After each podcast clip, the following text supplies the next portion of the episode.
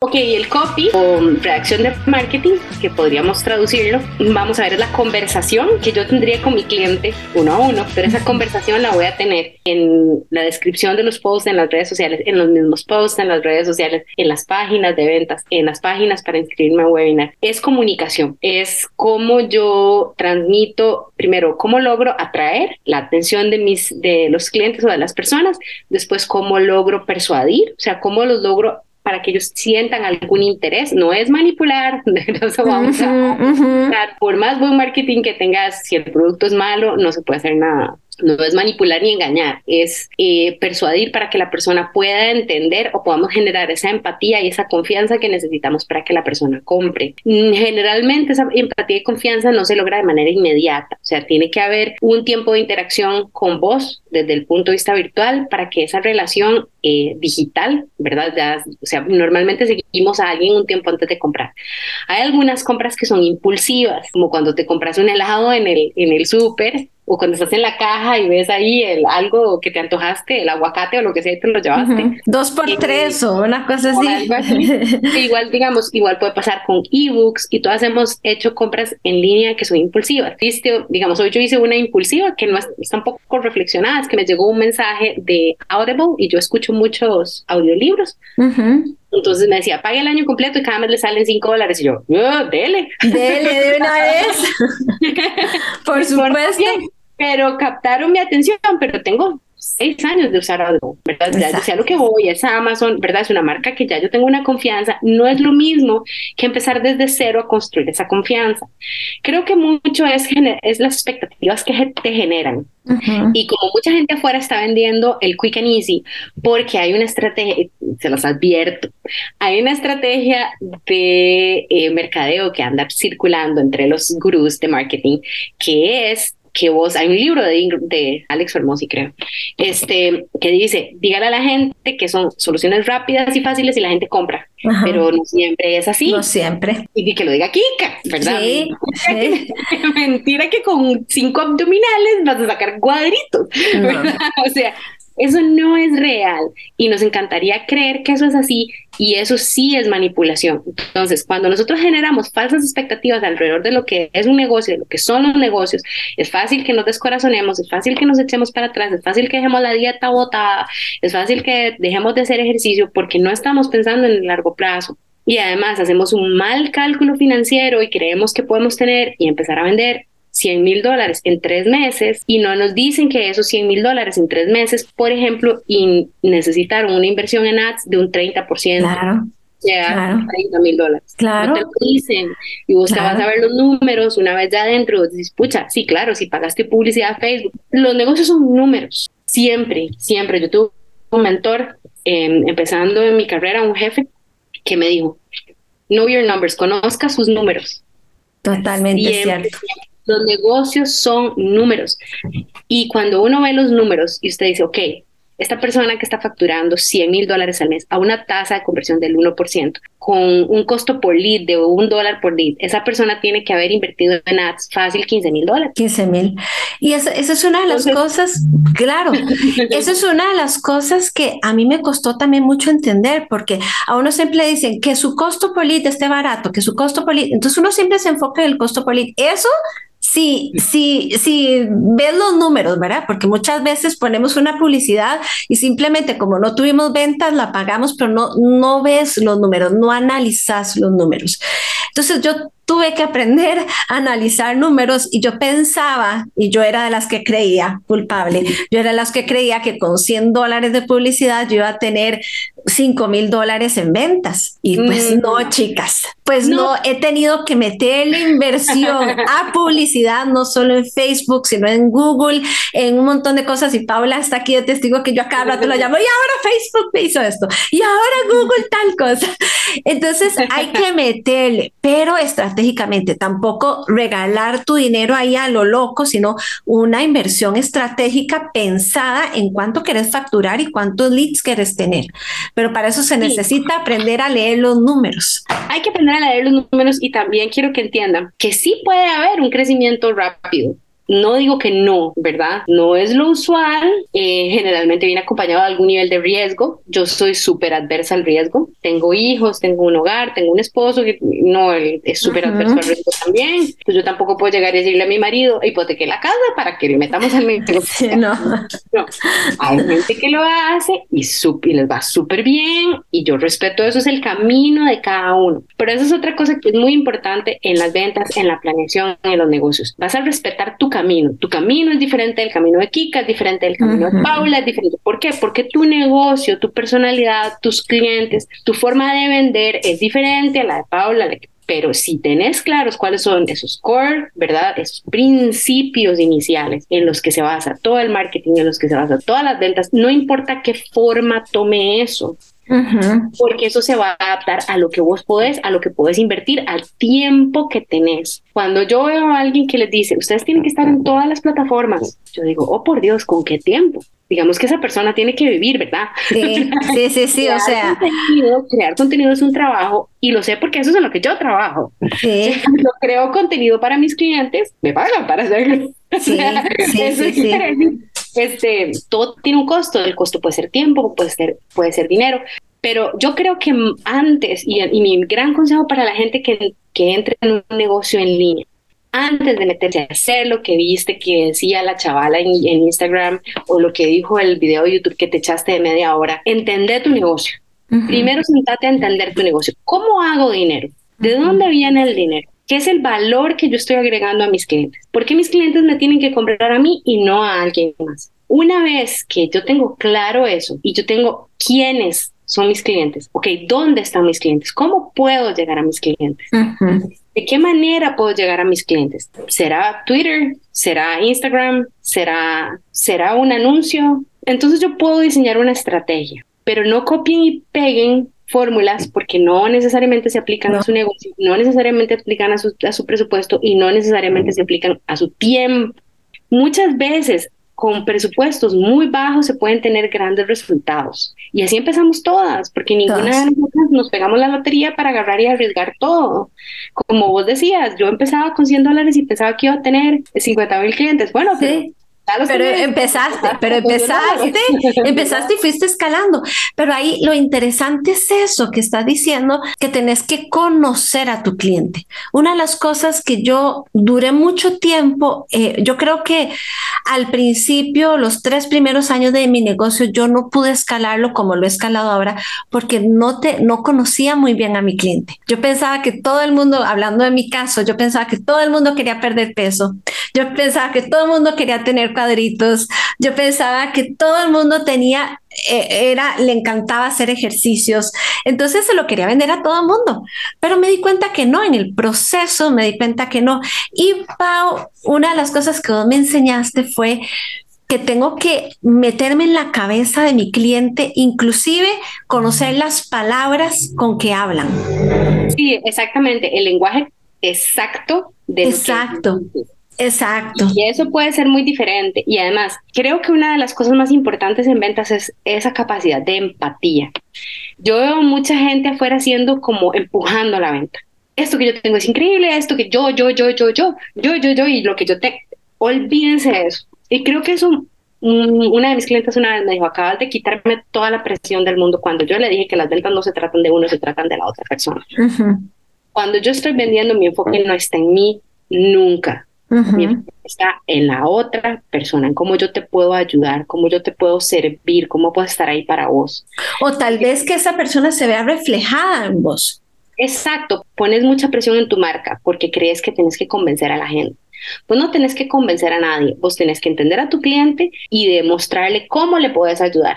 Pero para poder entender a tu cliente tenés que haber generado una capacidad, un nivel de empatía que no mucha gente tiene, porque vivimos en una sociedad muy hedonista, muy egocéntrica, donde todos estamos pensando solo en nosotros mismos. Todos somos egocéntricos, eh, porque yo solo puedo entender el mundo desde mi perspectiva y nunca, nunca jamás en la vida, por más que lo intente, voy a ser Kika.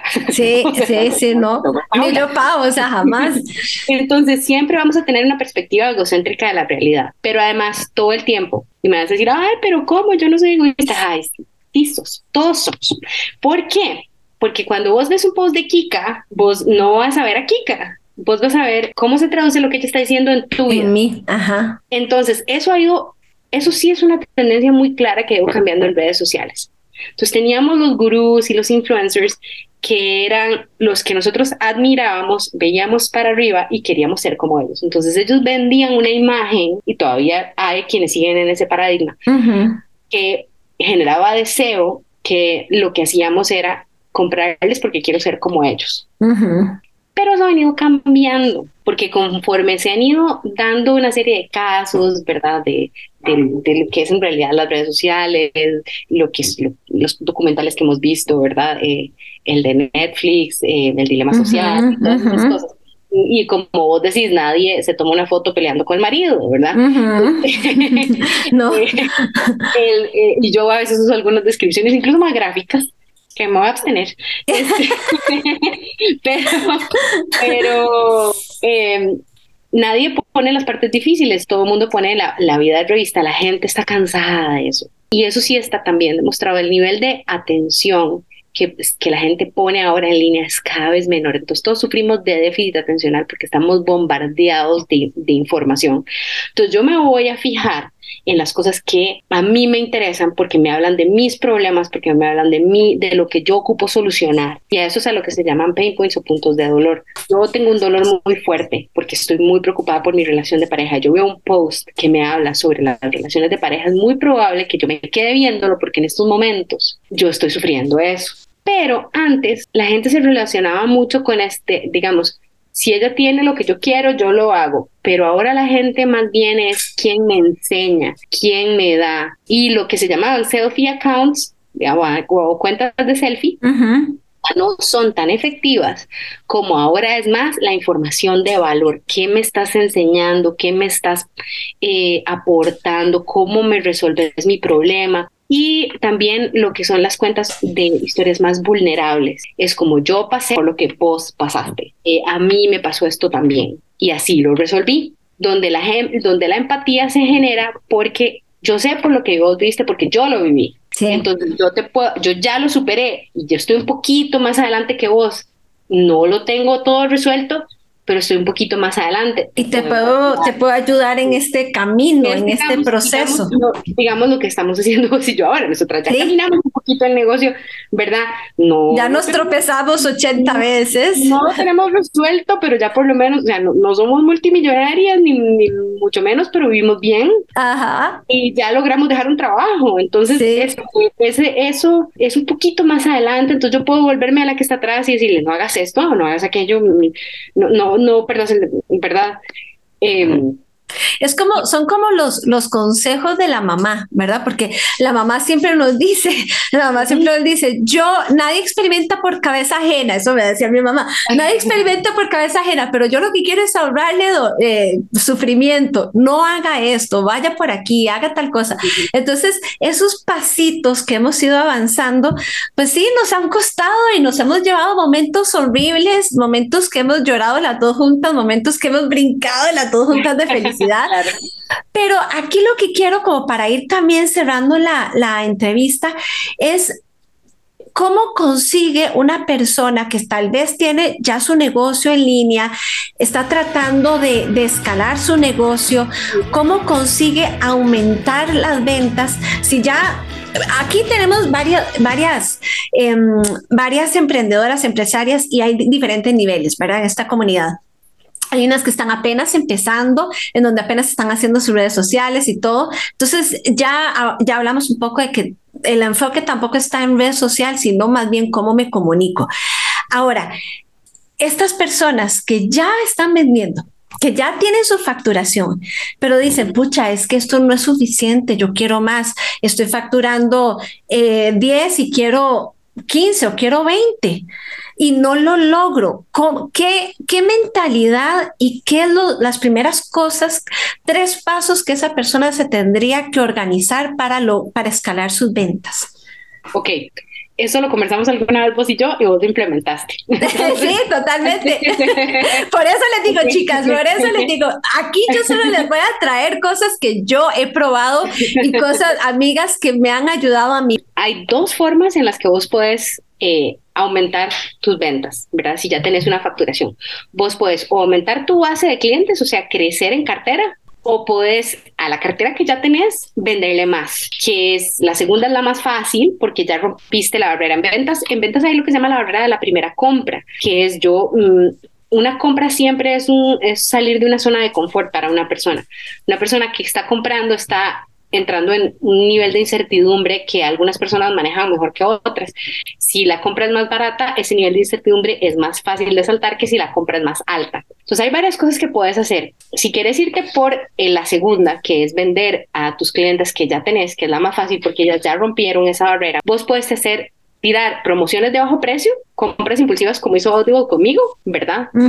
Puedes este, hacer productos de altísimo valor para la gente que quiere ir más profundo a trabajar con vos. Entonces tenés en lo que se llama tiquete alto o que son VIPs, que son clientes, que entonces sí, ahora voy full con ella más tiempo, quiero un programa más completo, voy a pagar más. O mira, ya habías comprado esto y por 5 dólares más, 10 dólares más, te, te agrego esta otra cosita. ¿Verdad? Que es el, el, confite en la caja, ¿verdad? Entonces, como los este, bump puffers. Eh, el, postre que te ofrecen en McDonald's. Este, es, esa es más impulsiva, más sencilla. digamos, si vos ocupas cash rápido en, en, un, en algo así, esa impulsiva de rapidito estoy sacando un flash sale de este programa de tres días, cuatro días y, y rapidito generas un, un cash flow ahí rápido de algo pequeñito, ¿verdad? Fácil que la gente no lo piense mucho porque es muy barato. Y ya te conocen y saben que va a ser chiva. Este, si quieres crecer en base de clientes porque crees que tu base de clientes es muy pequeña y simplemente quieres llegar a más personas, eh, va valiendo la pena que vayas pensando un poquito en publicidad. Em, no en publicidad, pero ojo, no en publicidad pensando en conversiones, o sea, en ventas, sino en publicidad pensando en visibilidad y que la gente te conozca.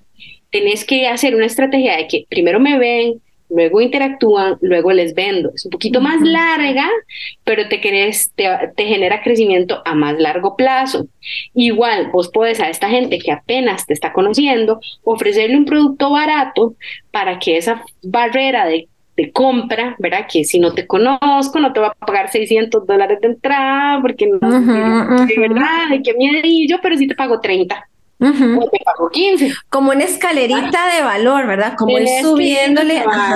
Para ver, porque ellos van a querer probar y van a querer saber si realmente quieren trabajar con vos. Estamos hablando de servicios, pero si también tenés producto terminado, como puede ser comida, o puede ser ropa, o accesorios, o joyería, o cualquier otra cosa de este tipo. La estrategia es la misma vos puedes tirar un flash sale dos por uno, el segundo a mitad de precio, cosas de oportunidad para que la gente se anime a probar. Todas estas cosas, vos puedes tomar inspiración de los negocios, mm, de lo que vos ves en los moles. Andate a dar una vuelta en el mall, porque el mercadeo y las ventas es lo mismo, es lo mismo, es lo único que cambia en el mundo en línea, es la herramienta que utilizamos para vender. Y ahí es donde entra el copio, cómo lo digo, qué digo qué líneas utilizo, porque si una persona está haciendo, ¿verdad?, scrolling en redes sociales, ¿cómo llamo la atención? ¿Con qué imágenes? ¿Con qué? Eso es como ya el cómo, pero el por qué este, es el mismo. Entonces, si tenés claro eso, cómo funciona, puedes buscar inspiración en otras empresas de un sector similar, aunque no estén en línea, ¿qué están haciendo? Para generar eso. Pero vos entendiste, primer principio básico, que la gente tiene miedo a comprar. Segundo principio básico, que tienen que conocerme y les tengo que caer bien, ¿verdad? Eh, y para caerles bien, yo tengo que ser empática y saber qué es lo que están buscando. Sí. tengo que tener capacidad de ponerme los zapatos de mi cliente. Si yo tengo la capacidad de ponerme los zapatos de mi cliente, voy a darle lo que quiere. Y si yo le doy lo que quiere, es muy probable que siga comprando. es súper, súper básico, pero eso se aplica a todo, a todo se aplica. Entonces, esas son las dos formas de, crecer en ventas. Ahora, ¿cómo estructuro eso? Ya viene ahí la parte del planeamiento, que es cómo yo esas ideas las desgrano en tareas diarias. O sea, ¿qué tengo que hacer hoy? ¿Qué tengo que hacer mañana? ¿Qué tengo que hacer? Porque si no, me quedo en la idea, ¿verdad? Ay, si algún día el día me atropella, ¿verdad? Porque la vida nos atropella. Pasan 1085 cosas en el día. Entonces llegó, son las 8 de la noche, estoy molida y no hice el ad. Exacto. O no generé la alianza con esta otra colega que tiene un montón de seguidores y que yo dije que íbamos a hacer una alianza para que ella me ayudara a promover. O no hice, no sé, eh, el, el, mail de la promo que quiero tirar este mes. Una, una clienta mía había, te lo digo, la puse y lo hizo, y lo hizo.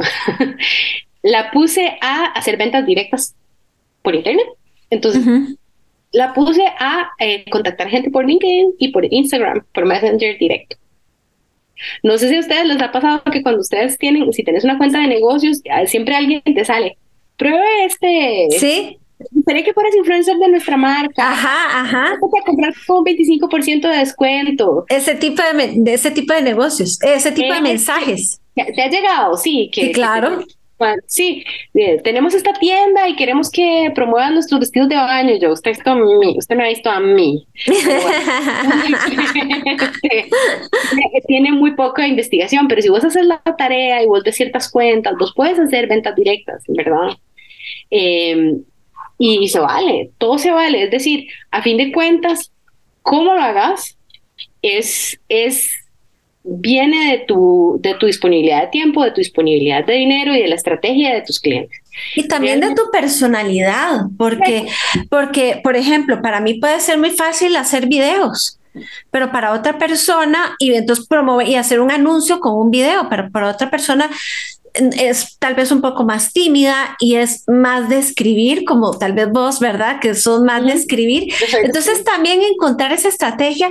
Y hablando de esto, de la estrategia, chicas, les cuento que, eh, bueno, yo octubre y noviembre siempre empiezo como a planear todos los lanzamientos y todo para el año entrante, ¿verdad? Entonces un día estoy hablando con Pau y yo, Pau, es que mira lo que me pasa, quiero hacer esto y quiero hacer A, B, C, Z, Y.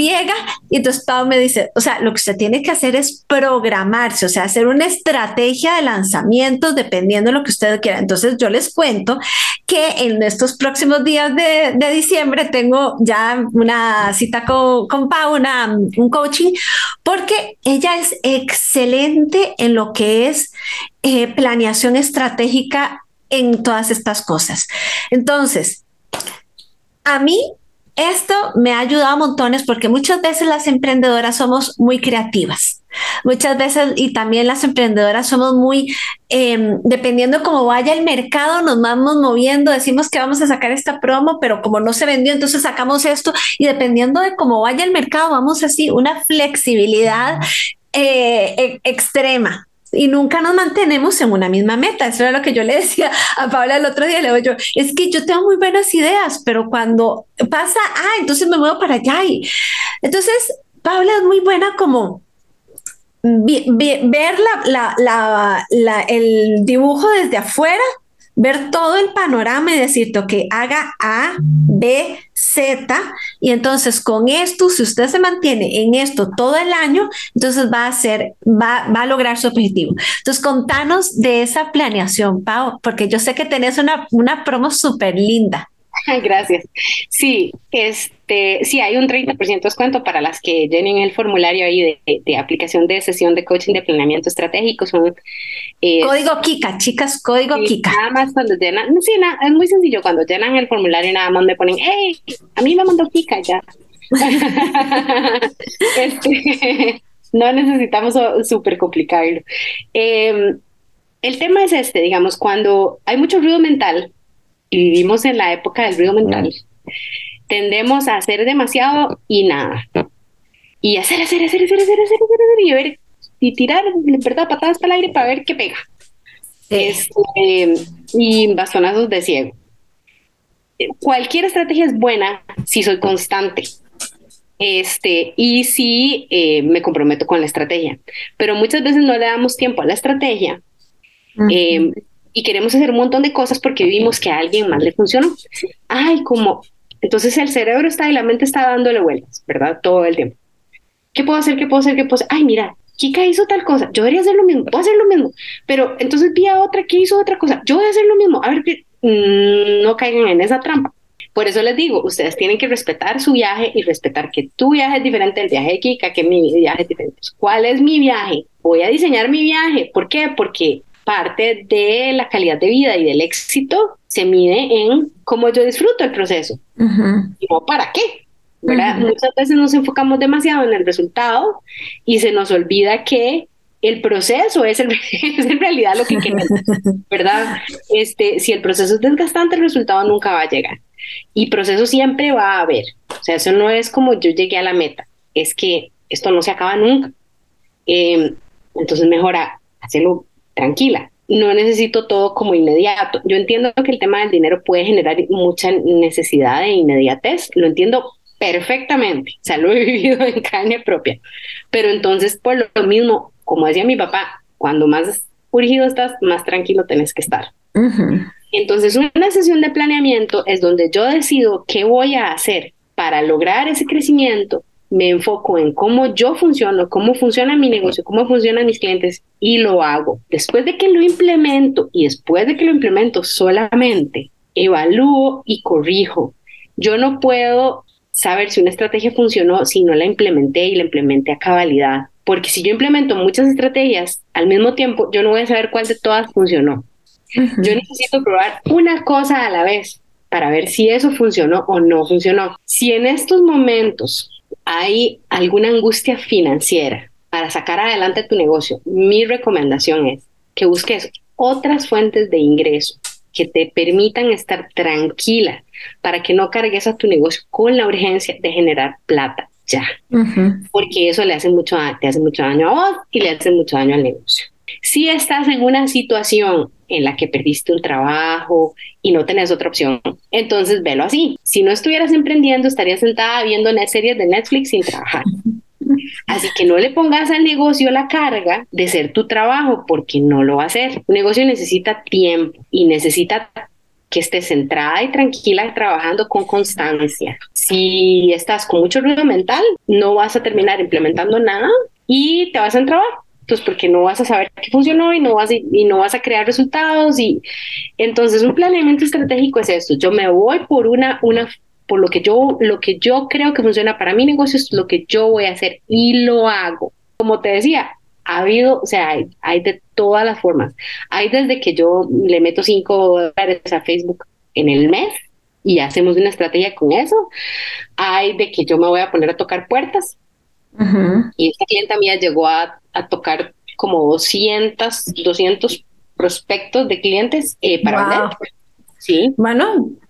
Y, le funcionó. De, bien. Si hablamos, si hablamos de un 10%, o sea, imagínate. Sí, sí. Bien este, ella tuvo como que romper ese miedo, pero bajo las circunstancias que ella tenía en el negocio que ella tiene, es, bueno, y como estaba el negocio en ese momento, no había mucha otra opción, ¿verdad? Entonces, ella ah, lo manejó y lo manejó muy bien. Hay personas que lo manejan, manejan muy bien TikTok, hay personas que lo en YouTube, hay personas que, y por ahí consiguen clientes. Hay gente que se maneja puro Facebook, que todo el mundo cree que está muerto, pero no. Sí. Y también lo logran bastante bien. Este, así que ese es el planeamiento. El planeamiento es simplemente tomar esa visión global de tu negocio, de, de, de quién vos sos como emprendedora, cómo son tus clientes, hacer un, algo que se alinee con vos, con tu estilo de vida, con tus habilidades, con tus capacidades. Y haces un plan de trabajo que se desgrana en lo que vas a hacer día a día, que se convierte en hábitos que todos los días te presentas y lo haces. Igual que el ejercicio. Igual. Igual que Igual. yo quiero perder 20 kilos, vamos a hacer un plan de alimentación, vamos a hacer este, y todos los días me presento y lo hago. Que un día no lo hice, no es el fin del mundo, ¿verdad? Pasa. Pero yo ocupo que de 20 días, 15 o 17, te presentaste. La regla 80-20. La regla 80-20. Y, y, esto es, es buenísimo porque eh, yo siempre les digo, chicas, como hacemos una cosa, hacemos todo. No podemos, no podemos pretender que nuestro negocio crezca y tenga ese salto cuántico si solamente dos horas al día le, dedicamos a nuestro negocio. O sea, esto es de, pequeñas cositas, de pequeñas cositas. Que decidas que solo dos días, dos horas al día le vas a dedicar al negocio. Pero cosas estratégicas. Es, mm, tenés que tener consciente cuáles van a ser tus expectativas de crecimiento. Esa, ay, súper bien. Entonces, ok, yo solo puedo una hora al día porque estoy trabajando tiempo completo y tengo hijos y yo espero algún día vivir de esto, pero ahorita solo tengo una hora al día. Una hora al día se sienta y una hora al día hace lo que puede. Ya ese día, esa hora que trabajaste hoy no la habías trabajado ayer. Y lo que tenés hoy ayer no lo tenías. Y dentro de 30 días vas a tener 30 horas. Y después de 30 horas hay algo. Entonces, ese trabajo de hormiga tiene que ser valorado, tiene que ser em, estratégico y tiene que ser muy centrado, porque si yo en esa hora pretendo hacer lo que alguien hace en tiempo completo, me voy a desgastar, me voy a, dar por vencida. Y vos puedes aceptarlo y decir, es mi realidad en este momento y eso está bien. Por ahí voy a empezar. Miles de historias de emprendedores que me empezaron con su negocio en las horas de almuerzo al trabajo. Uf, sí. Miles de historias. Así que no pasa nada. Si eso es lo que puedes, eso es lo que puedes. Si en esos momentos me despidieron por la crisis, por la pandemia, por no sé qué, y no he logrado conseguir, o porque el mercado laboral está contraído, porque la situación de mi país es difícil, puedo dedicarle tiempo completo. Maravilloso, tiempo completo nos sentamos a trabajar. A fin de cuentas, no es el resultado, es la constancia, esa constancia. Yo me presento, me presento, me presento, me presento, hasta que los resultados vienen por consecuencia de que te presentas, que no hay un costo. Algo, algo que no. A algo le vas a tener que decir que no. Entonces, eh, ese nivel de sacrificio se ha desvalorizado mucho y eso tiene un valor que es increíble porque uno se convierte en otra persona. Porque entonces vos empezás a decir, ok, mm, tengo otras prioridades y vos no puedes, digamos, pretender que, tu negocio vuele si tu negocio no es tu prioridad. Em, en la vida, a mí me enoja mucho cuando, cuando yo escucho empresarios, emprendedores decir, ay, el balance vida y trabajo es imposible. No, no, no. Es que hay prioridades. Si tu familia es tu prioridad, vos sacas el tiempo para tu familia. Si tu salud es tu prioridad, vos sacas el tiempo para tu salud. Pero si vos no tenés claro cuáles son esos, esos pilares que componen tu vida, no vas a tampoco ser exitoso en, nada.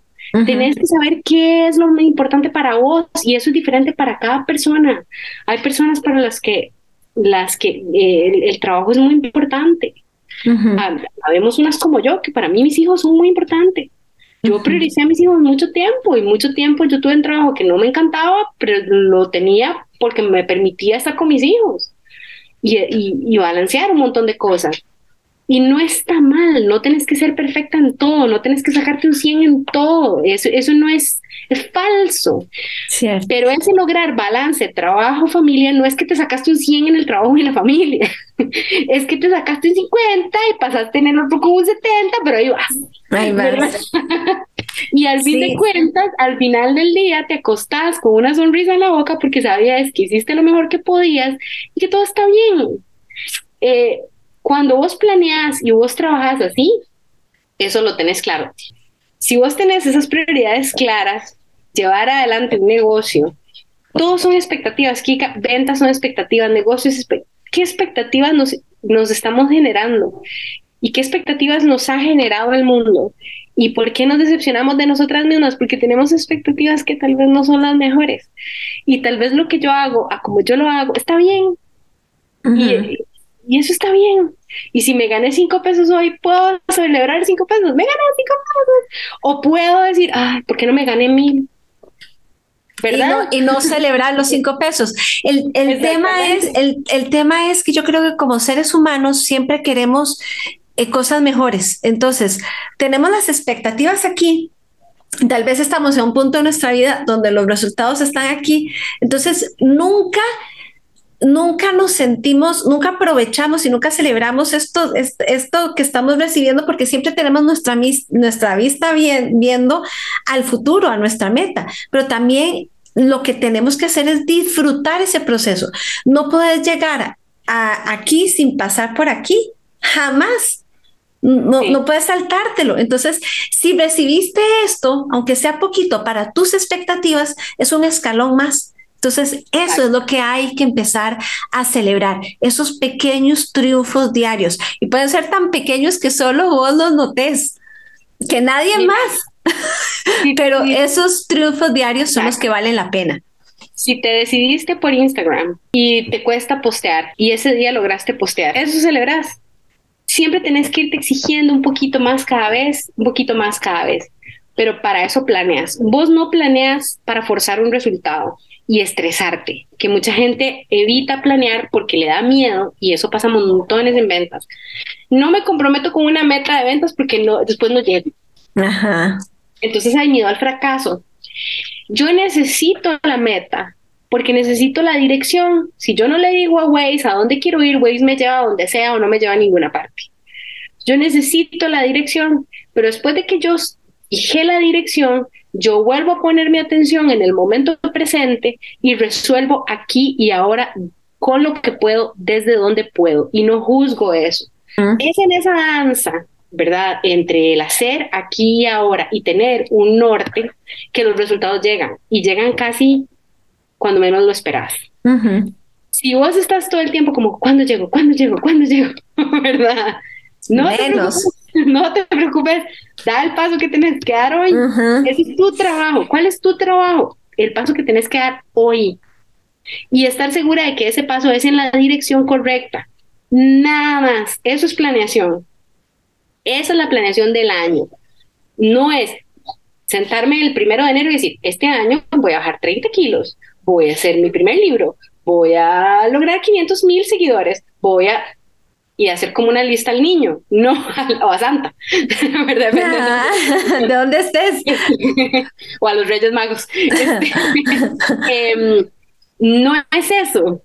Es bueno, ¿qué quiero en mi vida? ¿Qué quiero lograr este año? Que sea realista, que sea medible, que sea, ¿verdad? Y después lo traduzco, ¿cómo tiene que ser mi día? ¿O cómo tengo que vivir para producir eso? Eso es todo y suelto el resultado, lo suelto. Y entonces, Pau, en esta sesión de coaching, vos nos ayudas a eso. Vos nos aterrizás. Ok, ¿qué tipo de persona sos vos? ¿A dónde está tu negocio? ¿A dónde lo quieres llevar? Eh, ¿Qué posibilidades tenemos? Tenemos eh, esta, esta, este montón de cartas aquí, ¿con cuáles cartas quieres jugar? Ok, con estas cartas, bien, con esto vamos a armar esta estrategia. Eso es prácticamente lo que haces en la sesión de coaching. Yo les, básicamente yo les digo, les ayudo a encontrar el norte programamos el Waze para llegar ahí. Me encanta, me encanta. Entonces, chicas, recuerden un descuento si ponen en la aplicación, si ponen eh, el código Kika, tienen un descuento en la sesión de coaching con Paula, ¿ok? Chicas, muchísimas gracias por habernos acompañado en, esta, en este episodio nuevo de Empresaria y Emprendedora Fit. Paula, muchísimas gracias por acompañarnos, Pau. Te quiero montones y seguimos tomándonos un cafecito por aquí. Muchas gracias a todas, de verdad, este, el mejor de los éxitos para este año que está casi ya por empezar. Eh, confíen en ustedes mismas, crean en sus sueños. Eh, suena cliché, pero es cierto. Es cierto, es cierto. Bueno, chicas, un beso. Chao, chao. Chao.